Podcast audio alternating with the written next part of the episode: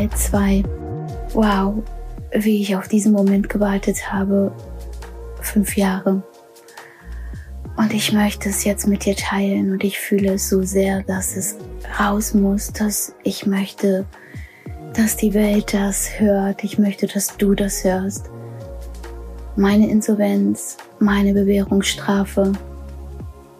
Ja, ich hätte niemals gedacht, dass ich es wirklich schaffe. Ich habe es mir gewünscht. Ich habe mir geschworen an dem Tag, als ich die Bewährungsstrafe bekommen habe, dass der Tag kommen wird, wo ich darüber reden werde. Aber erstmal musste ich selber in die Heilung gehen. Erstmal musste ich vergeben. Ich musste loslassen. Ich musste wirklich am Boden liegen. Ich lag am Boden. Ich musste mich daraus kämpfen.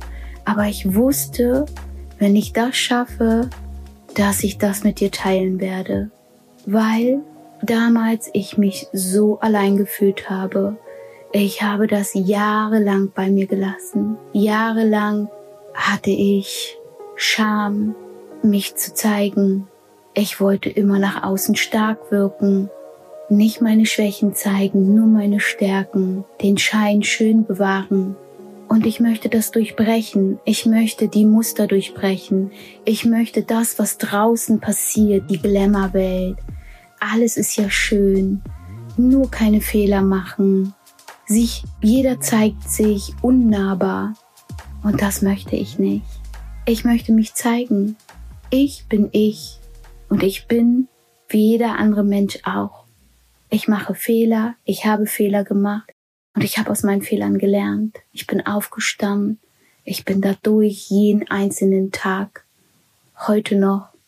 Und ich gehe jetzt raus und stehe dazu, dass ich damals in die Insolvenz gegangen bin, dass ich eine Bewährungsstrafe bekommen habe, weil ich Fehler gemacht habe. Und das teile ich jetzt mit dir. Und ich wünsche mir, dass du jetzt lauscht und am Ende dieser Folge etwas für dich mitnehmen kannst, dass du nicht so lange wartest, wie ich gewartet habe. Mein Körper hat reagiert, ich wurde krank davon, weil ich das alles mit mir selber ausgemacht habe.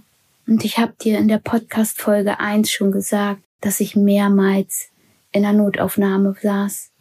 Das letzte Mal vor fünf Jahren da war mein Sohn dabei. Er hat das miterlebt, wie seine Mutter, ja, er dachte, ich bekomme einen Herzinfarkt. Mitten in der Nacht sind wir nach Palma mit Blaulicht in die Notaufnahme. Ich habe die Ängste meines Sohnes gesehen. Ich habe in seine Augen geschaut und ich habe mir geschworen, so geht's nicht mehr weiter. Ich werde etwas ändern. Und ich habe es getan. Zwei Monate später bin ich das allererste Mal alleine hier in die Türkei gereist und ich hatte das Buch bei, was die Reichen ihren Kindern über Geld beibringen. Und ich habe es euch auch schon immer ein bisschen angehaucht bei Instagram, in meinen Stories. Und dieses Buch hat mir mein Sohn geschenkt mit 18 Jahren. Er war gerade damals dabei, sein Unternehmen aufzubauen mit 18 Jahren. Heute führt er weltweit 50 Mitarbeiter und ich war damals gerade zu dem Zeitpunkt an meinem tiefsten Punkt meines Lebens. Und mein Sohn hat mir dieses Buch mitgegeben, mein Sohn. Und ich habe es gelesen und ich habe das erste Mal über Geld gelesen, wie man mit Geld umgeht, was Geld bedeutet. Geld ist Energie, Geld ist etwas Schönes. Aber ich habe es immer anders gelernt. Mein Vater war nicht nur Alkoholiker, mein Vater war auch Spieler. Er hat das ganze Geld verspielt. Bei uns war das Thema immer nur Geld, Sorgen, Streit um Geld. Meine Eltern haben sich nur um Geld gestritten. Geld war für mich negativ. Genauso wie ich nicht, wie sie uns nicht Liebe zeigen konnten, konnten sie uns auch nicht zeigen, wie man mit Geld umgeht. Natürlich nehme ich das dann mit in meinem Leben. Natürlich zieht sich das wie ein roter Faden durch mein Leben. Und so war es auch, bis ich dieses Buch gelesen habe. Und da wusste ich, okay, jetzt muss ich hingucken, aufmachen, was ich vermasselt habe, was ich falsch gemacht habe. 13 Jahre selbstständig, ich habe um mein Studio gekämpft. Ich habe meine Arbeit geliebt, meine Kunden, die tagtäglich zu mir kamen. Ich hatte ein gut funktionierendes Studio, ich hatte Mitarbeiter, ich habe tagtäglich gecoacht, ich habe alles gegeben, meine ganze Liebe, meine ganze Kraft, alles, was ich hatte, habe ich in meine Kunden gesteckt. Mein Talent war zu coachen. Mein Talent ist, Menschen zu zeigen, wie sie gesund, glücklich, zuckerfrei leben dürfen. Aber mein Talent ist nicht das Kaufmännische. Das ist immer auf der Strecke geblieben. Ich habe es nicht gelernt. Das ist nicht mein Talent. Und ich habe einmal gehört damals in meiner Ausbildung, dass man abgeben muss. Das, was du nicht kannst, gebe ab, delegiere. Ich habe es nicht getan. Ich hätte es machen müssen. Ich habe gedacht, ich kann alles alleine. Ich habe die Löcher nur noch gestopft. Alles ist ins Studio geflossen und das habe ich genommen, um Löcher zu stopfen. Und so hat sich das durch mein ganzes Leben gezogen. Und irgendwann ging es dann nicht mehr. Und dann wusste ich, als ich dieses Buch gelesen habe, ich möchte einen anderen Bezug zu Geld haben. Geld ist Energie. Ich möchte lernen, mit Geld umzugehen. Ich möchte hingucken, was habe ich verbockt.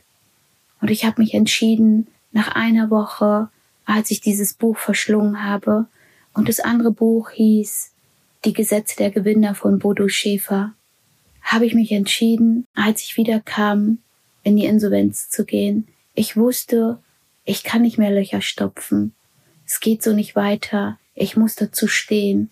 Und ich bin wiedergekommen und habe das meinem Sohn gesagt. Er war der Erste, dem ich das gesagt habe. Und er, ja, Mama, okay, glaub mir, ich habe mich so als Versagerin gesehen, meinen Kindern gegenüber. Das war für mich das Allerschlimmste. Gar nicht, was die Menschen sagen, sondern was meine Kinder sagen. Für mich ist es immer wichtig, für meine Kinder meine Werte zu leben, ein Vorbild zu sein. Aber ich bin ja trotzdem eine gute Mutter und ich bin, ich, ich lebe es ihnen vor. Und mein Sohn, wie gesagt, war gerade in seiner Aufbauphase. Und ich glaube, ich war für ihn wie ein Buch. Und ihr fragt mich immer, ob ich ein Kochbuch schreiben möchte. Nein, ich glaube, ich werde irgendwann das schreiben mit diesem Titel. Ja. Und als ich mich dann entschieden habe, in die Insolvenz zu gehen, habe ich halt mich auch entschieden, Menschen zu suchen, die mir dabei helfen. Und acht Monate später habe ich da meine Insolvenz eröffnet. Es war eine Regelinsolvenz und ich durfte mein Studio behalten, aber ich wollte es nicht. Ich wusste, da, wo alles angefangen hat, wo ich so hart gekämpft habe, wo ich am Ende den Glanz in meinen Augen verloren habe, die Energie nicht mehr gespürt habe und mich, ich sag mal, aufgeopfert habe für meine Kunden, mich völlig vergessen habe und diese Fehler gemacht habe, möchte ich nicht weiter arbeiten. Ich möchte da nicht mehr hingehen. Ich habe mich dann entschlossen, mein Studio zu schließen und in die Heilung zu gehen. Ich wollte nichts mehr. Ich hatte nichts mehr und ich wollte auch nichts mehr. Aber ich hatte dann gleichzeitig eigentlich ja viel. Ich hatte wieder Luft, ich hatte wieder Frieden, ich habe mich gezeigt, ich habe mich geöffnet und dann fing der Prozess an. Ich konnte das erste Mal in meinem Leben richtig heilen und zwar hier in der Türkei. Das war die beste Entscheidung meines Lebens, was ich machen konnte. Und in dieser Phase bin ich in die Online-Welt eingetaucht. Das musst du dir mal überlegen. Insolvenz, Studio aufgegeben und es ist nicht nur bei der Insolvenz geblieben. Ich habe eine Bewährungsstrafe bekommen. Von da aus in die Online-Welt. Und das habe ich mit mir getragen. Und ich habe jeden verdammten Tag daran gearbeitet. Jeden Morgen bin ich aufgestanden. Ich bin meinen Verpflichtungen nachgekommen, meiner Leidenschaft, meiner Liebe. Und ich habe gespürt, wie ich wieder Energie bekomme, nach draußen zu gehen, selber zu entscheiden, wann ich online gehe, wann ich coache, wenn ich offline war, zu reflektieren, mich zu heilen. Das waren die letzten fünf Jahre. Ich war fleißig, ja. Und dann kam die Gerichtsverhandlung. Das war der schlimmste Tag in meinem Leben. Der schlimmste Tag. Nicht, weil ich die Strafe bekommen habe. Gut, dass ich sie bekommen habe. Ich bin aufgewacht. Aber der schlimmste Tag als mein Sohn mit im Gerichtssaal saß. Er saß hinter mir und ich konnte nicht in seine Augen gucken. Die Verhandlung war öffentlich und es waren Menschen da, die ich gar nicht kannte. Und hinter mir saß mein Sohn. Das war für mich das Allerschlimmste. Ich wusste, wie nervös er war. Ich wusste nicht, komme ich ins Gefängnis, bekomme ich eine Bewährungsstrafe. Das war alles so unsicher. Anderthalb Stunden. Staatsanwältin, Rechtsanwalt, äh, Rechtsanwalt, Richterin. Es war wie im Film, genau so wie im Film. Und dann habe ich die Bewährungsstrafe bekommen. Ich habe halt die Fehler gemacht. Ich hätte wissen müssen, damals, ich habe um mein Studio so gekämpft und damals hätte ich schon wissen müssen, dass ich in die Insolvenz muss. Ich hätte mir keine Kredite mehr aufnehmen dürfen. Das war mein Genickschlag. Aber okay, es ist passiert, es ist so, wie es ist. Ich habe meine Strafe bekommen. Ich habe sie abgesessen und ich bin aufgestanden, ich bin raus aus diesem Gerichtssaal. Mein Sohn, das hat uns noch mehr zusammengeschweißt. Die Zeit, die wir da durchgestanden sind, unglaublich. Und ich habe mir geschworen, als ich da raus bin, der Zeitpunkt wird kommen, dann gehe ich raus und werde es erzählen. Ich werde mich zeigen, ich werde mich nackt zeigen. Ich wusste es sofort. Mein Warum war so klar und mein Warum ist, weil ich dir Mut machen möchte, weil ich nahbar sein möchte. Ich hatte früher immer Menschen um mich herum, die eher unnahbar waren. Menschen, die groß waren. Sie dachten, sie seien groß im Außen. Rechtsanwälte, Steuerberater, all die Menschen, die man braucht, so für eine Selbstständigkeit. Menschen, die Geld haben, denen wird geholfen. So habe ich mich damals ein bisschen gefühlt, ungerecht, vielleicht ein bisschen in die Opferrolle. Aber ich habe mir geschworen, wenn ich rauskomme, helfe ich Menschen. Ich möchte nahbar sein. Egal, was ich und wie ich und wo ich heute stehe. Ich möchte nahbar sein. Ich möchte helfen. Ich möchte mich zeigen. Ich möchte da nicht mitziehen in dieser Glamour-Welt, nur im Außen.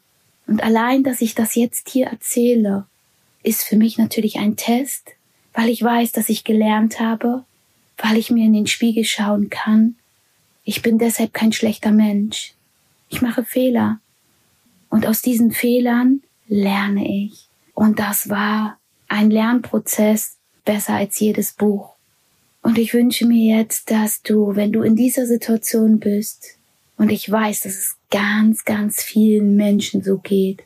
Ich weiß es schon deshalb, weil ich in den letzten fünf Jahren so viele Nachrichten bekommen habe. Ich habe so viel Hilfeaufrufe bekommen, so viel Verzweiflung, so viel Traurigkeit und ich wusste immer, der Zeitpunkt wird kommen. Da zeige ich mich. Und mir ist es genauso passiert. Ich weiß nicht, was du in dir trägst, was du mit dir trägst, aber eins weiß ich, wenn du dich zeigst, wenn du ehrlich zu dir selber bist, wenn du das Fass aufmachst und wenn du dafür losgehst und wenn du aus deinen Fehlern lernst, wird das Leben dich belohnen. Es geht nicht anders. Die Türen schlagen zu, aber andere Türen gehen wieder auf.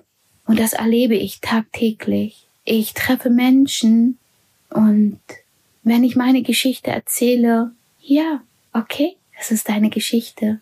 Das gehört zu mir. Ohne Wertung, ohne Verurteilung. Und dann weiß ich, sind das auch die richtigen Menschen an meiner Seite. Wer urteilt, wer verurteilt, sind nicht die richtigen Menschen an meiner Seite. Und deshalb bitte ich dich auch, egal wo du gerade bist, in welcher Situation du dich befindest, urteile nicht zu schnell über andere Menschen, guck auf dich, lebe dein Leben und mach das Beste daraus, was du machen kannst. Und alles ist machbar. Und ich sage es ja jetzt so, wie ich hier sitze. Ich war so tief unten. Mehr muss ich dazu nicht sagen.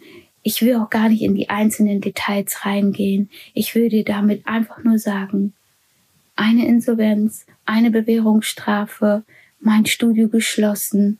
Ich bin losgegangen ich wusste jeden Tag, wofür ich losgehe. Ich wusste immer mein Warum. Ich hatte meine Mein Neues Ich-Gruppe. Ich habe sie gecoacht. Ich war da. Ich war wieder offline und war wieder für mich da. In dieser Zeit. Und ich habe so viel gelernt. Und meine Menschen um mich herum, meine Gruppe, haben so viel gelernt. Und ich gehe weiter und ich höre nicht auf. Und ich weiß nicht, was passiert, wenn diese Folge jetzt online geht. Aber weißt du was? Das Wichtigste ist, dass ich mich dabei gut fühle. Das Wichtigste ist für mich, dass ich dich vielleicht jetzt berühre und du dich bewegst und du dich traust und nicht auch diesen Scham und diese Ängste mit dir trägst, weil das ist das, was uns kaputt macht. Und das Leben ist zu schön und es gibt so viele Möglichkeiten mit so wenig und trotzdem reich. Und heute ist für mich Reichtum natürlich auch Geld. Ich liebe Geld. Ich habe einen ganz anderen Bezug, aber ich gebe auch. Wenn ich heute, egal wo ich bin, glaub mir, ich habe immer Geld bei mir. Ich, für mich ist Geld Energie. Lies einmal das Buch, was die Reichen ihren Kindern über Geld beibringen. Hol es dir. Es ist Gold wert. Und ich lebe heute meine eigenen Werte. Und ja, ich gebe. Ich gebe gerne. Aber ich lebe auch gerne mit wenig. Für mich ist Reichtum, ihn nicht zu zeigen, sondern ihn stillschweigend zu leben. Bescheidenheit. Aber es darf fließen, es darf kommen. Es ist ein Nehmen, ein Geben, ein Fließen. Und das ist, fühlt sich so schön an. Es ist ein Prozess. Ich wünsche mir so sehr, dass du diesen Weg für dich gehst, dass du diesen Weg lebst. Und wenn dir jetzt meine Podcast-Folge, dich meine Podcast-Folge berührt, egal was du in dir trägst, oder du Menschen kennst, die ähnliches erlebt haben, dann wünsche ich mir so sehr, dass du diese Podcast-Folge teilst, dass wir gemeinsam nach draußen gehen, dass wir uns zeigen, dass wir Menschen berühren, dass wir Menschen helfen können, dass wir eins sind und nicht der eine ist besser oder schlechter. Bewerte meinen Podcast, gib ihn Sterne, schreib mir gerne, lass mir einen Kommentar da, eine persönliche Nachricht. Ich freue mich, wenn ich was von dir höre, weil das mache ich für dich. Ich gehe hier los für dich und dann freue ich mich natürlich, wenn du dich zeigst. Dankeschön für dein Vertrauen. Dankeschön, dass du dir immer wieder meinen Podcast anhörst.